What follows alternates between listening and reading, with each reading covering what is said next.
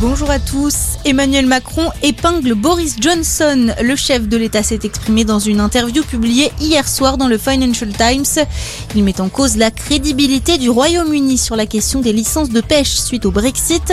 Le président français a appelé le Premier ministre britannique au respect mutuel. Les deux hommes doivent s'entretenir ce week-end à Rome en marge du G20. Le G20 qui a permis également une rencontre entre Emmanuel Macron et Joe Biden. Un tête-à-tête entre les deux présidents a eu lieu pour la première fois depuis la crise des sous-marins australiens.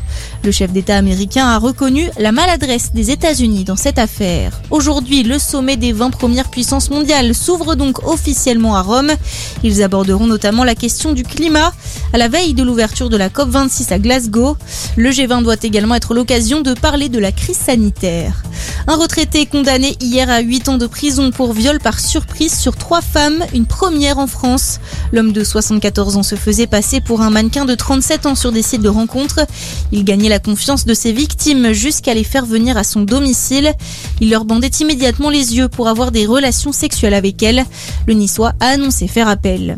Des avancées encourageantes sur la question autour d'Alzheimer. Une nouvelle étude parue hier dans Science Advances est la première à utiliser des données humaines pour comprendre le développement de cette maladie.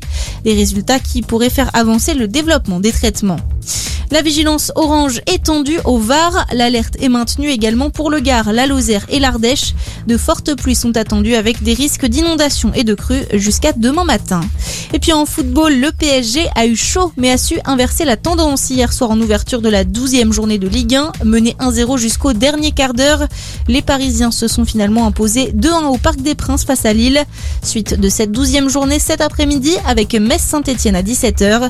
À 21h, Lyon reçoit Lens. Merci d'être avec nous. Très bonne journée à tous.